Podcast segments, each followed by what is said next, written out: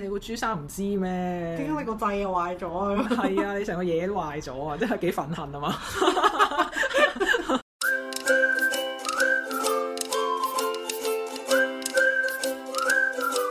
大家好，歡迎嚟到大露台 我係老味， i c a n i x 我哋會同你一齊分享生活大小事。誒、有咩忙先？今集呢，就諗住講翻，我哋就嚟有水逆啦。喂，又水逆，係啊你一年係逆幾多次嘅咧？你唔係 我，係水星，係，一年日三四次咯。因為我上次嗱，我哋上次都錄咗一集水逆噶嘛，咁上次就夏天嘅時間啦，係，係啦，咁而家就着晒冷衫啊！我哋兩個。係啦，咁因為上次水逆咧都影響我嘅，其實即係其實都係電子嘢啫嚇。係有咩影響呢？請問誒、我唔講上次影響啲乜啦，我講今次影響啲乜啦，或者今次未到啊，但係你唔好亂咁賴佢喎。我咩都賴落水逆度，因為我個人咧，我懷疑已經中咗一啲水逆嘅粒子喺我身上啊，係係啦，所以咧，但凡啲電子嗰啲嘢咧，即係我成日都搞住嗰啲 social media 嗰啲嘢噶嘛，嗯即係出 post 啊，即係 schedule 完咧，有陣時睇唔睇唔到嘅喎。即係我出咗，即係你要 schedule 噶嘛。係咁你 schedule 咗之後就即係下個星期日至六嘅誒、呃、早午晚嘅 post 咁樣啦。你明唔明啊？撳咗掣啦，但係咧嗯佢冇 display 到出嚟嘅喎。有冇試過用其他 device 去睇翻個係 plan 啦啊？跟住 desktop 唔得，我咪用手機咯，手機就可以睇到啦。哎呀，我都有呢個情況喎，係啊，我又係誒、呃 desktop 嘅 web 版睇唔到咯，但係。我喺手機個 app 嗰度就睇到。暫時我嘅觀察咧係星期日夜晚之前嘅 post 都係 display 唔到嘅，嚇？係啦。星期日夜晚就得啦，星期一嘅早上都得，淨係星期日嘅早上至下午係唔可以 display desktop 版。佢係咪想你嗰段時間休息啊？咁我就唔係星期日嘅上晝同下晝休息嘅喎。你成日都休息嘅。係啦，我成日都休息嘅喎，我哋有成日都唔休息嘅喎。係長期唔瞓覺。係啦，咁即係呢個係水，我覺得啦吓，我嘅水逆嘅經歷之一啦。跟住同埋啲 post，我即係我啲 project 嗰啲 post，我梗係要拉 i 翻自己啲 post 啊嘛。我明明拉完轉個頭，佢又掟翻俾我，咦？我明明好似啱啱拉完㗎，唔通我有幻覺咁樣啦？唔見咗個 like 咁樣，係啊，無論係 Facebook 定係 IG 都有出現唔見 like 嘅情況，唉想支持自己都咁難嘅咩？好難，我覺得人生好難啊，真係。即係你講開水逆，即係因為水逆係關電子事咁，我好 impress 呢個呢入晒血啦呢個係 concept 啦。，所以我就覺得哎呀水逆嚟啦，我諗我啲電子嘢嘅吓又要啲 back up 啦，係啦，啲狀況又會出現啦，冇事嘅冇事嘅，係成日都逆㗎啦，係咯，就右翼咯，一聽到你話六水逆，我嚇右翼咁樣。行得快㗎啊嘛水星。哦，咁今次逆幾耐啊？今次誒、呃今次水逆期咧就係十二月嘅十三號開始，就一路逆行到去二零二四年嘅一月二號。係廿零日咁樣，係啊，每次都三個禮拜左右咯，哦咁都唔係好耐。兩睇咯。係咯，唔好逆太耐嘅，我都覺得係啊，兩睇啦。咁今次逆行就會喺山羊座。 係。咁喺山羊座嗰度水逆嘅話，會出現有啲咩狀況呢？嗱，喺我答你呢個問題之前咧，我又要考考你嘅記性啦。請問你仲記唔記得乜嘢叫逆行啊？逆行即係人嘅肉眼望到佢好似倒轉行，但係其實佢係冇倒轉行嘅。嗯，非常之好，已經入咗血啦呢、個 concept。多謝。咁記唔記得水星又係乜嘢呢？嗱，頭先我講咗一紮關於電子嘅係障礙啦，咁另外就係交通啦，嗯同埋溝通啦，係都會出現狀況嘅。係啦，冇錯，全中咁就誒，仲、有語言啦、智慧啦，同埋誒商務嘅，嗯即係貿易啊嗰啲啦，係係啦，因為本身水星都掌管啲貿易、商務啊咁之類嘅嘢，係係啦，咁啊喺水逆期間啦，學阿露眉話齋，我哋嘅電子零件特別容易壞啦，咁我哋其實日常生活咧，可能我哋嘅個人嘅 logic 啦，或者我哋嘅溝通啦，都好容易出錯嘅，又或者喺生活上面一啲 planning 咧，都有機會咧會被打亂嘅。而因為今次咧水逆咧就逆行咗喺山羊座，咁山羊座咧其實係一個土象嘅星座嚟，守護星咧係土星。嗯咁喺一個咁穩定嘅 combination 之下呢，咁啊，一般如果喺山羊座出現水逆嘅時候呢，咁就好大機會係一啲我哋既有嘅秩序，或者係一啲大型嘅架構咧，可能需要有改動。 restructure 咁樣，係啦，誒、又或者係可能你會喺呢段時間見到一啲大企業啊，有啲誒、商務重整嘅新聞啦、又或者係一啲政府或者係啲好大嘅機構，佢哋都會有機會出現呢個情況咯。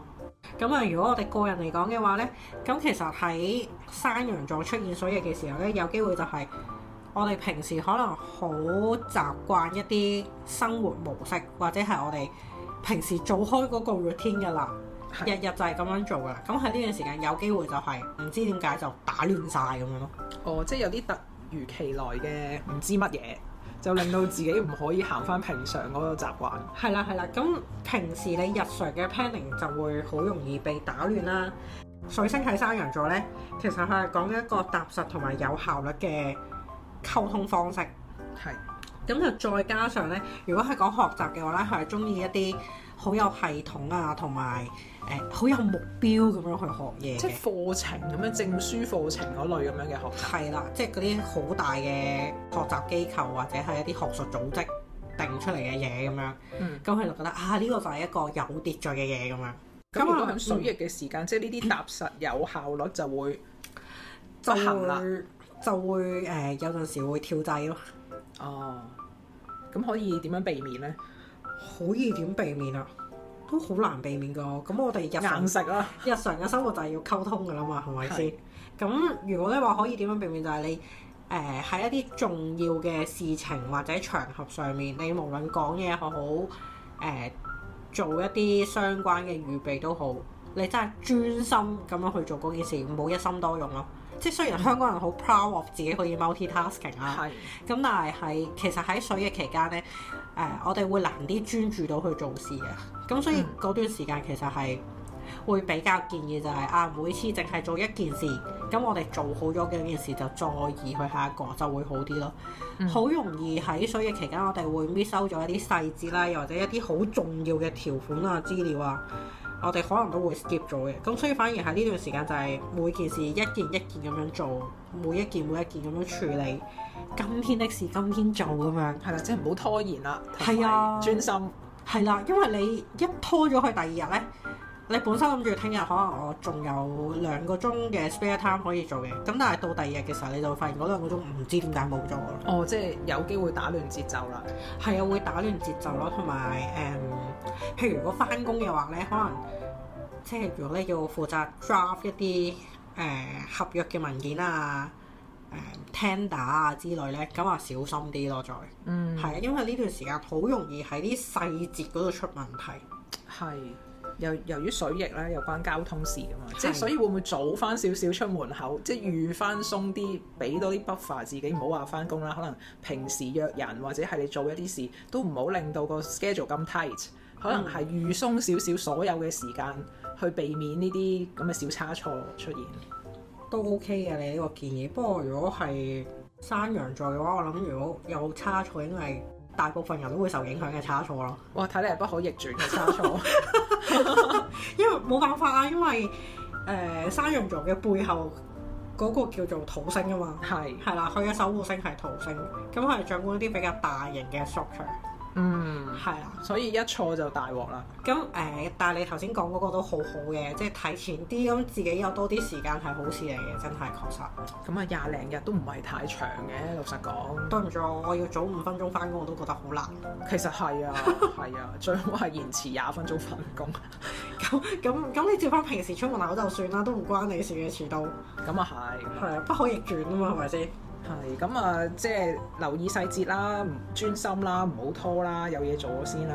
嗯。咁咩都 check 清楚啦，即係喺呢個階段。係啊平時都要，咁但係今呢個階段就更加要。係 check 得特別清楚，係，即係譬如嗰啲誒買樓啊、租樓啊、誒、簽約翻工啊呢啲咧，係，嗱有得提前有提前，冇得提前咧就押後咯。我提前押後都唔得，真係要嗰段時間做啦。咁你就真係要睇清楚啲條款啊、細節啊、成啊咁樣。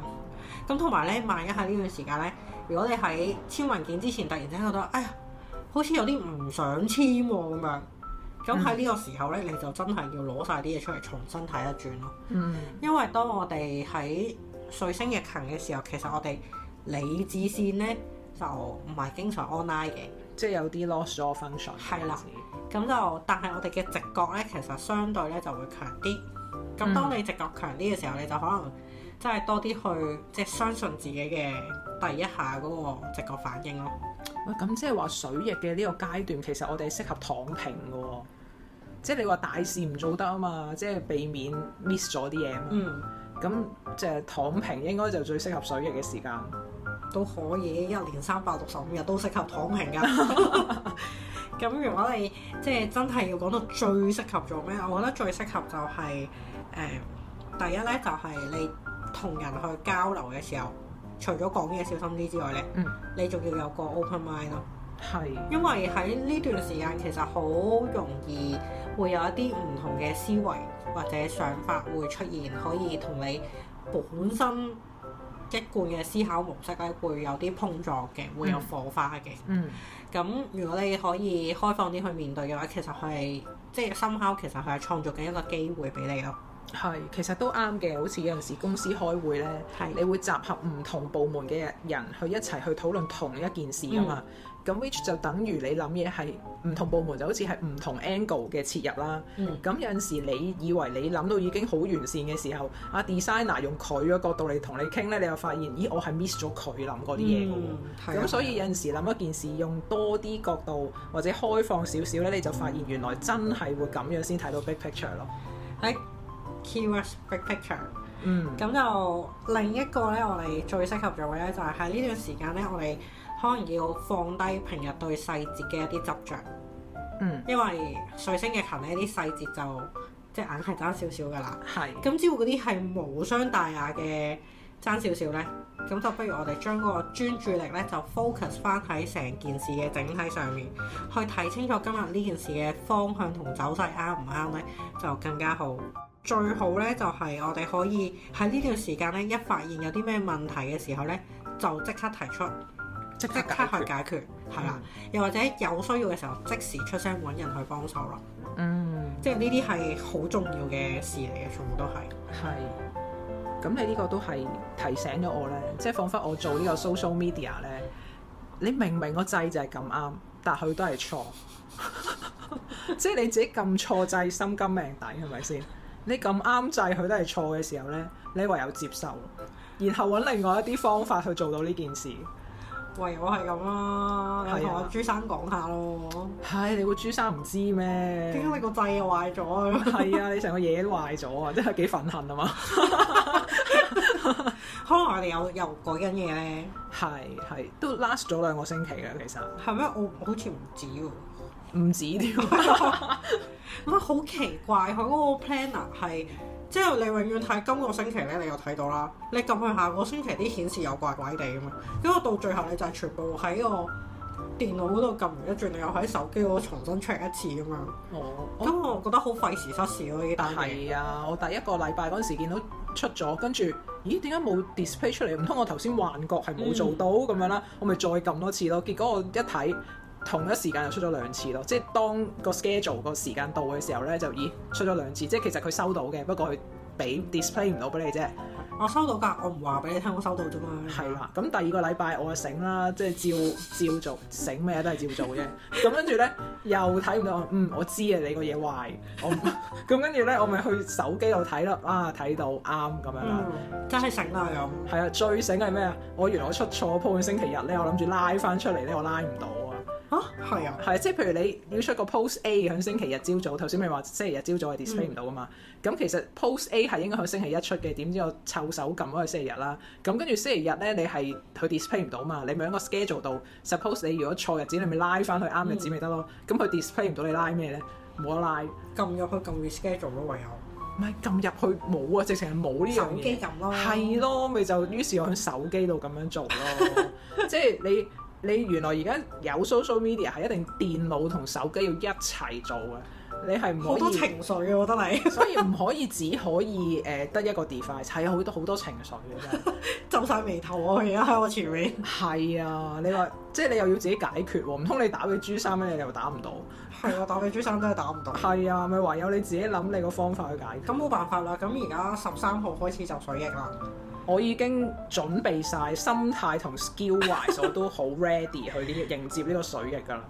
誒、我會提議你可能提前半個月做好啲 post 咯。咁樣樣啊係啊，提前啲去諗定度定有啲咩搞。 ？OK OK，係啊，反正有得揀，已經要揀喺水逆嗰陣做嘅。係啊，咁唯有水逆前搞掂晒水逆裏邊嗰啲 post，係啊，早少少咯，唯有係咁咯。或者你唔好到誒、真係要出之前先開始做咯。即係你提前兩三日俾啲 buffer 自己去做，可能就會好啲嘅。我通常預早一個星期嘅，但係如果你咁樣講，我要預早一個月咯。預早兩兩星期咯，又唔使一個月咁耐嘅。係咯，不過預早都係好嘅。係，凡事都係越早準備越好㗎。你係有時間就得㗎啦，你講咗個重點就係有時間嗰樣嘢，就係係啊你唔瞓覺就得㗎啦。咁啊死啦！我要準備喺水逆休息啊，即係準備晒所有嘢，然後喺水逆嘅時間完全休躺息。平咯，可以完全咁得啦，OK，水逆就係躺平。係啊，正。好啦，咁我哋今日嘅水逆小提示就到呢度啦。好啦，大家小心啲，係，保持理智先，咁就可以平安度過水逆噶啦。講嘢小心啲啦，都嚇。好啊，好啦，就係咁啦，好拜啦，拜下集見，拜拜。